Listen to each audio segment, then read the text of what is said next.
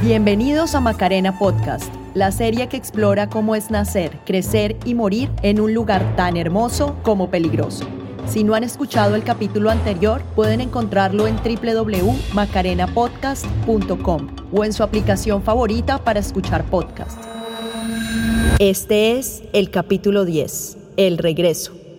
Hola, en el capítulo anterior, varias familias de la Macarena escapamos del conflicto armado en Colombia y nos fuimos exiliadas para Canadá, en donde intentamos reconstruir nuestras vidas y reconciliarnos con nuestra historia. Pero mientras nosotros nos acomodábamos a nuestro nuevo país, la Macarena está en medio del fuego cruzado entre el ejército y la guerrilla. Las imágenes obtenidas en exclusiva por Noticias RCN muestran en toda su dimensión las consecuencias de un bombardeo de la Fuerza Aérea y el posterior arribo de la Fuerza de Tarea Conjunta Omega del Ejército entre los municipios de Puerto Rico y Vista Hermosa en mitad. La guerra volvió tan pronto como se acabó la zona de distensión. Hay siempre un poco como de desolación. El pueblo era un poco solo porque igual esa, esa parte de ser zona de distensión a ser otra vez zona militarizada eh, había mucho conflicto. Efectivamente, el gobierno de Álvaro Uribe se dedicó a atacar de frente a la guerrilla. De hecho, puso una base militar ahí en la Macarena, y desde entonces hubo bombardeos constantes y los civiles muchas veces quedaban en medio de los enfrentamientos. Tras el bombardeo y la posterior ocupación de las fuerzas de superficie, enfermeros militares asistieron a los heridos y les hicieron las primeras curaciones. Tranquila que le vamos a ayudar, no la de dormir. En el campamento había mujeres, incluidos menores de edad. Nosotros veíamos algo de esto desde la distancia, pero nuestra impotencia era dolorosa. No podíamos hacer nada. No podíamos ayudarles a nuestros amigos a sobrellevar esta tragedia, ni levantar nuestra voz para intentar impedirla. Uno escucha noticias y todo lo que, lo que pasa y lo que pasó y lo que sigue pasando y yo digo, ¿cómo es posible que tanta guerra, tantas cosas? Así era el ambiente cuando Juan Manuel Santos llegó a la presidencia de Colombia. Juro a Dios y prometo al pueblo cumplir fielmente la Constitución y las leyes de Colombia. Y a los dos años anunció una noticia muy sorpresiva que nos dio esperanza. Luego de estas conversaciones exploratorias, tengo la convicción de que estamos ante una oportunidad real, una oportunidad real de terminar de manera definitiva el conflicto armado interno.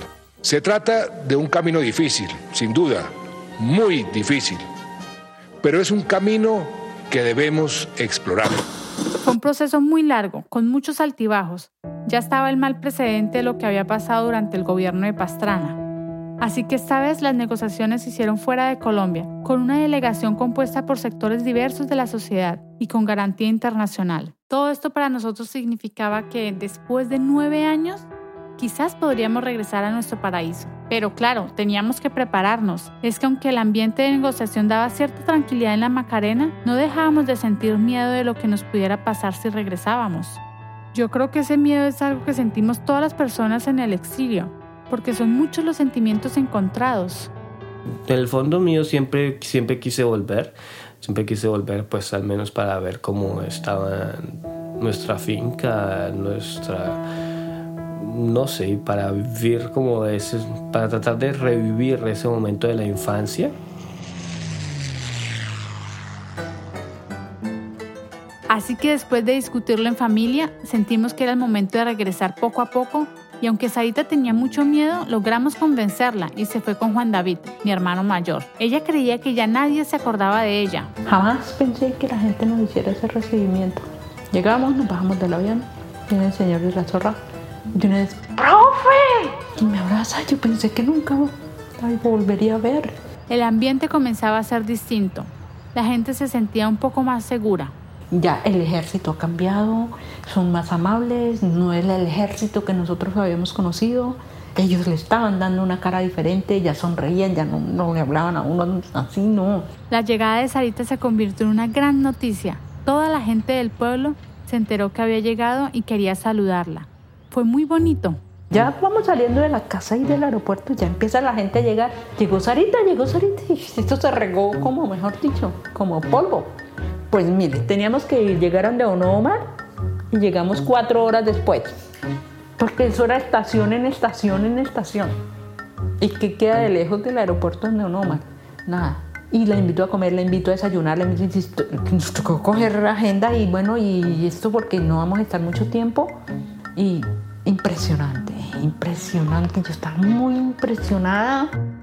Hasta que por fin pudo reencontrarse con Don Omar. Cuando estaba por aquí sentado, cuando la vi que venía ahí, pero Sarita no puede ser, esté por acá después de tantos años y venir acá y eh, para nosotros fue una alegría y para ella también. Ella pues vino a buscarnos acá siempre como, como la costumbre que ella tenía.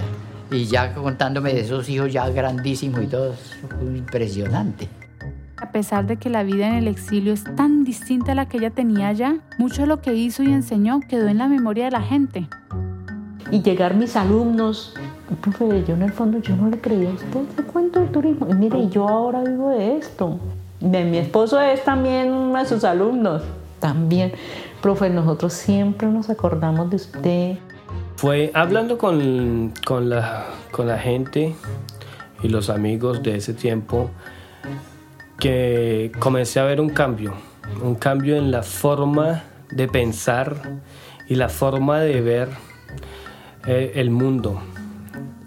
Y me pareció algo muy, muy bonito ver que las semillas que nosotros habíamos sembrado estaban naciendo, porque había muchos que nos hablaban del medio ambiente, de la flora y la fauna, que había que conservar, que el turismo había que hacerlo, pero que había que hacerlo eh, que sea ecológico, que hacer ecoturismo. Y no solo una persona, sino varias personas. Eso me llenó de alegría el corazón.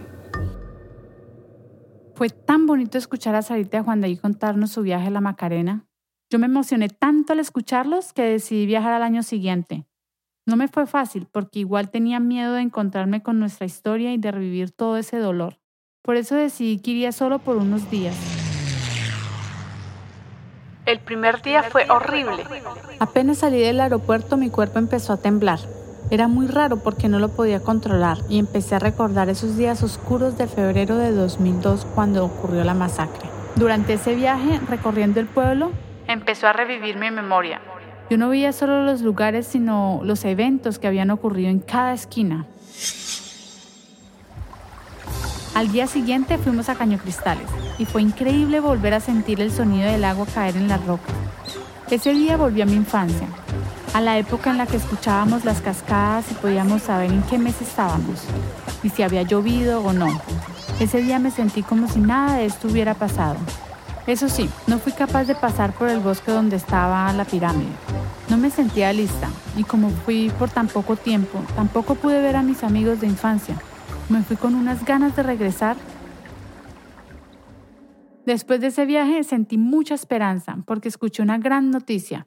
El presidente Santos y el máximo jefe de las FARC, Rodrigo Londoño, conocido como Timochenko, firmaron los acuerdos de paz. Pero faltaba el último paso, someter los acuerdos a votación popular para que fueran validados por la ciudadanía.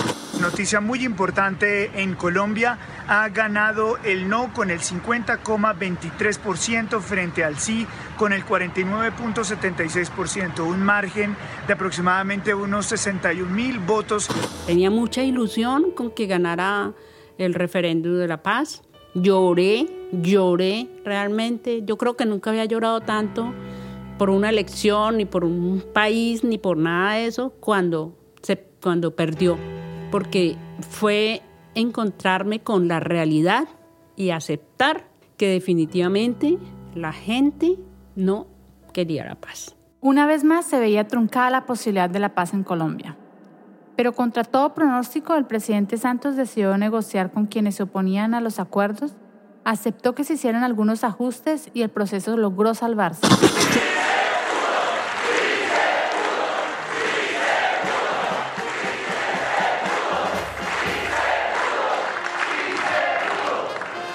Que la palabra sea la única arma de los colombianos. Para alcanzar la firma de este acuerdo definitivo, los colombianos vivimos más de siete décadas de violencia, medio siglo de guerra abierta. Los muertos, los desaparecidos, los heridos, las víctimas, sus familias han sufrido este terrible enfrentamiento.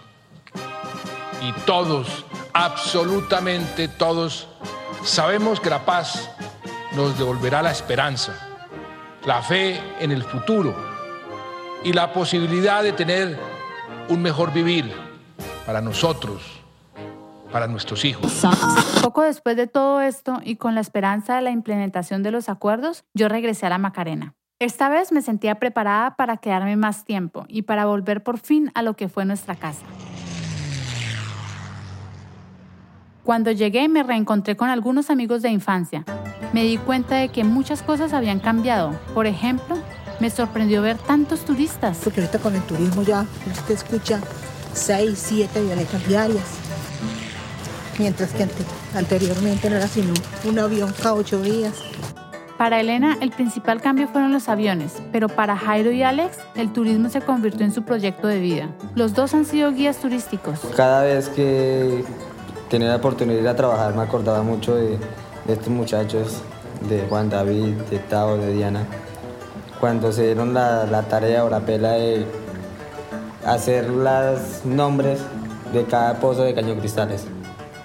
su proyecto era ponerle una valla o un nombre a, cada pozo en Caño Cristales y no, no alcanzaron a hacerlo.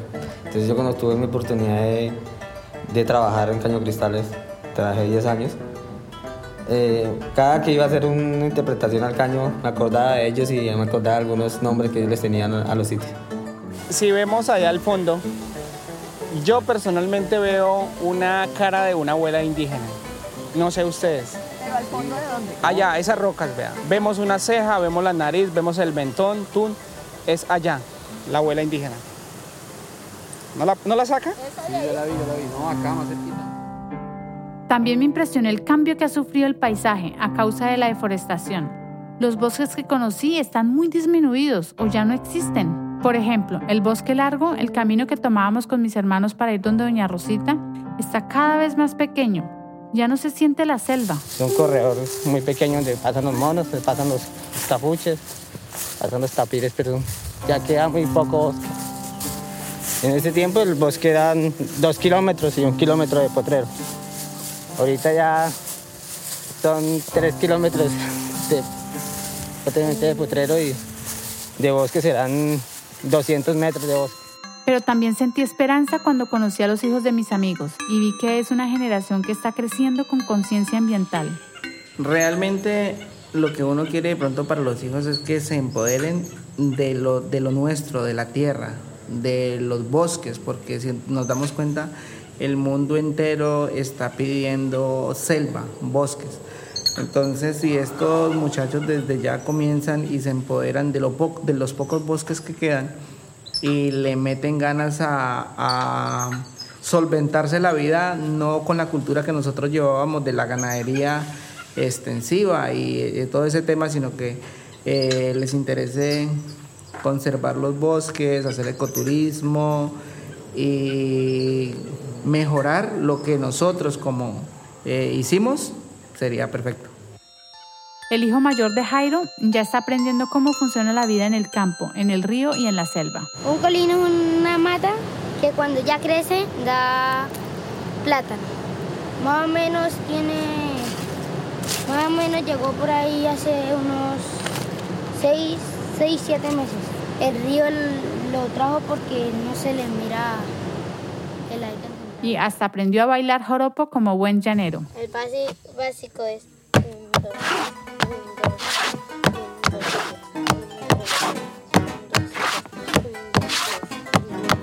Gerson y Elena también tienen hijos y trabajan ahí mismo en el pueblo.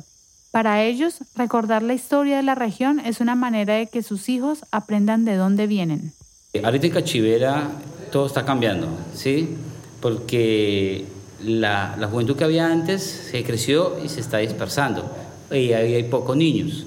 Entonces, pues miramos que pues, va a perder e, esa, esa historia, pero que aprenda es cómo nosotros podríamos mejorar lo que quizás hicimos mal para que ellos aprendan de eso.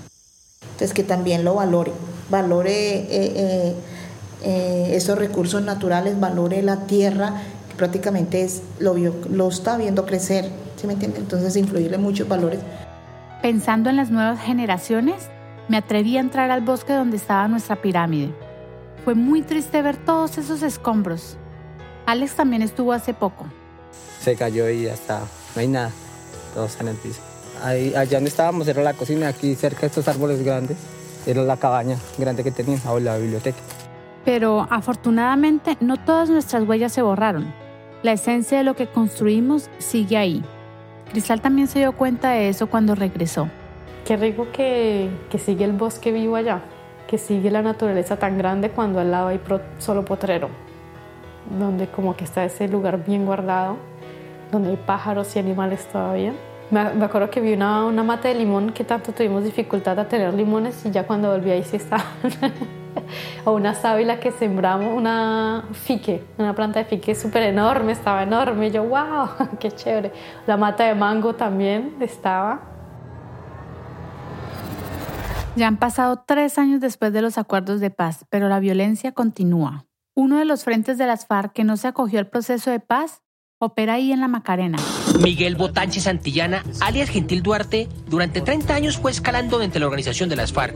Era el encargado del manejo de las rutas del narcotráfico y conocido como uno de los carceleros que mantuvieron por varias décadas a soldados y políticos en las selvas del Caqueta y Guaviare. El secretariado le había ordenado detener una posible disidencia del Frente Primero, pero información de inteligencia señala que hace cinco días decidió apartarse con seis de sus hombres de confianza y cerca de 4 mil millones de pesos. También siguen matando a la gente. La Macarena todavía no es un paraíso, pero los campesinos siguen resistiendo y construyendo sus sueños y sus vidas en medio de todo eso. A lo largo de sus vidas, nuestros amigos en la Macarena le han ganado a la adversidad. Marilce también se casó y tiene dos hijos. Manuel, el hermano mayor de Jairo, trabaja en turismo. Doña Rosita ya tiene 83 años. Es muy activa, hasta monta caballo. Y ahora disfruta de sus nietos. Don Omar, el fotógrafo del pueblo, aprendió fotografía digital. A sus 77 años tiene toda la memoria gráfica de la Macarena en su computador. ¿Y se acuerdan de Don Simeón, nuestro primer vecino? Se fue del Alto Raudal, pero sigue viviendo ahí en la Macarena, en otra vereda, a cinco horas a caballo del pueblo. Don Pablo, el exalcalde del pueblo, volvió a la Macarena y se lanzó de nuevo a la alcaldía en las elecciones del 2019, pero no ganó. Su familia sigue exiliada. Mis hermanos también construyeron sus vidas. Juan David, Tao y Cristal tienen hijos maravillosos. Carlos Mauricio sigue siendo nuestro consentido. Ya terminó la universidad y ahora se dedica a contar historias. Y yo, pues también me casé con un gran amor que conocí allá en nuestro paraíso. Este año, 2019, decidimos tener una hija. Y con la bebé también me llegó esta oportunidad de contar nuestra historia. La verdad es que yo pasé muchos años sin hablar de todo lo que pasó en la Macarena. No me sentía capaz de hacerlo con nadie, ni siquiera con mi familia. Fue solo hasta hace tres años después de regresar de Colombia y de visitar nuestros recuerdos, fue que empezamos a hablar de nuestra historia en la familia. Y aunque le hemos contado a personas cercanas y algunas otras que se han interesado, la verdad, esta es la primera vez que la hacemos pública. Estamos convencidos que la muerte es el olvido, así que necesitamos hablar de nuestras historias para seguir construyendo un país que ojalá pueda estar en paz para nuestros hijos y hijas. Gracias infinitas a nuestros amigos y amigas que nos ayudaron a construir esta serie con sus voces. Y a ustedes, gracias por escucharnos y acompañarnos durante estos 10 capítulos. Y gracias por darle la oportunidad a esta historia de la Macarena, ese paraíso hermoso y complejo que nosotros recordamos con tanto amor. Cierro los ojos y me digo, no, no lo hay en otro lugar del mundo. Cierro los ojos y digo, no, ese paisaje es, es cristales, es la Macarena. Y es muy bonito, lo llevo conmigo para siempre. Como un lugar bellísimo, como un lugar donde te puedes conectar contigo mismo y, y que esa parte de ti mismo la puedes hallar también en la naturaleza y lo contrario, de hallar como la naturaleza también eres tú. Y yo veo las fotos y yo, ahí estuvimos con Melco, ahí estuvimos, estuvimos tomando fotografías, estuvimos haciendo esto, estuvimos haciendo lo otro, cuando los niños se votaron acá, todo, todo, ¿no? Es, es que así fue nuestra vida, ¿no? Y es una historia de amor, la verdad es una historia de amor. Debemos de estar unidos en pro de nuestra región. Todos los invasores que amenazan con saquear esto que Dios nos dejó. Digan no a la petrolera, alce la voz en rechazo, salvemos este paraíso de una fatal decisión. Macarena Podcast fue producido por el colectivo Normal en colaboración con la familia Fernández Cortés y algunos habitantes de la vereda La Cachivera. Celuna Fernández fue la narradora, diseñadora e ilustradora. También desarrolló los libretos junto a José Luis Peñarredonda. El diseño sonoro y la música original fueron creación de Enrique Chamás Kjurk. También contamos con la composición e interpretación de Héctor y Kedin Garzón, con la asesoría académica de Daniel Ruiz Serna, el archivo de María Pía Quiroga y con la grabación de campo de Cian González. Ana María Martínez y Susana Angulo fueron nuestras asistentes editoriales. La edición y producción fue realizada por mí. Yo soy Andrea Díaz Cardona. Este podcast se realizó gracias a la beca Prácticas Creativas de Producción Sonora Digital Podcast del Programa Nacional de Estímulos del Ministerio de Cultura de Colombia y gracias al apoyo del Jardín Botánico de la Macarena. Agradecemos especialmente a Alejandra Medaglia y a Carlos Mosquera por su apoyo durante la producción. Y aunque este es el final de la serie, queremos seguir en contacto con ustedes. Recuerden que en www.macarenapodcast.com encontrarán información detallada sobre el proyecto, material exclusivo sobre cada episodio y enlaces al contenido de archivo que usamos. También les contamos todo lo que aprendimos sobre cómo visitar y explorar la región de la Macarena en Colombia. Y si les gustó esta serie, consideren apoyarnos recomendando el podcast a sus amigos, familiares, conocidos y en sus redes sociales. Estamos como Macarena Podcast en Facebook, Twitter e Instagram. Mil gracias por escucharnos y por ayudarnos a llegar a más oídos. Hasta la próxima.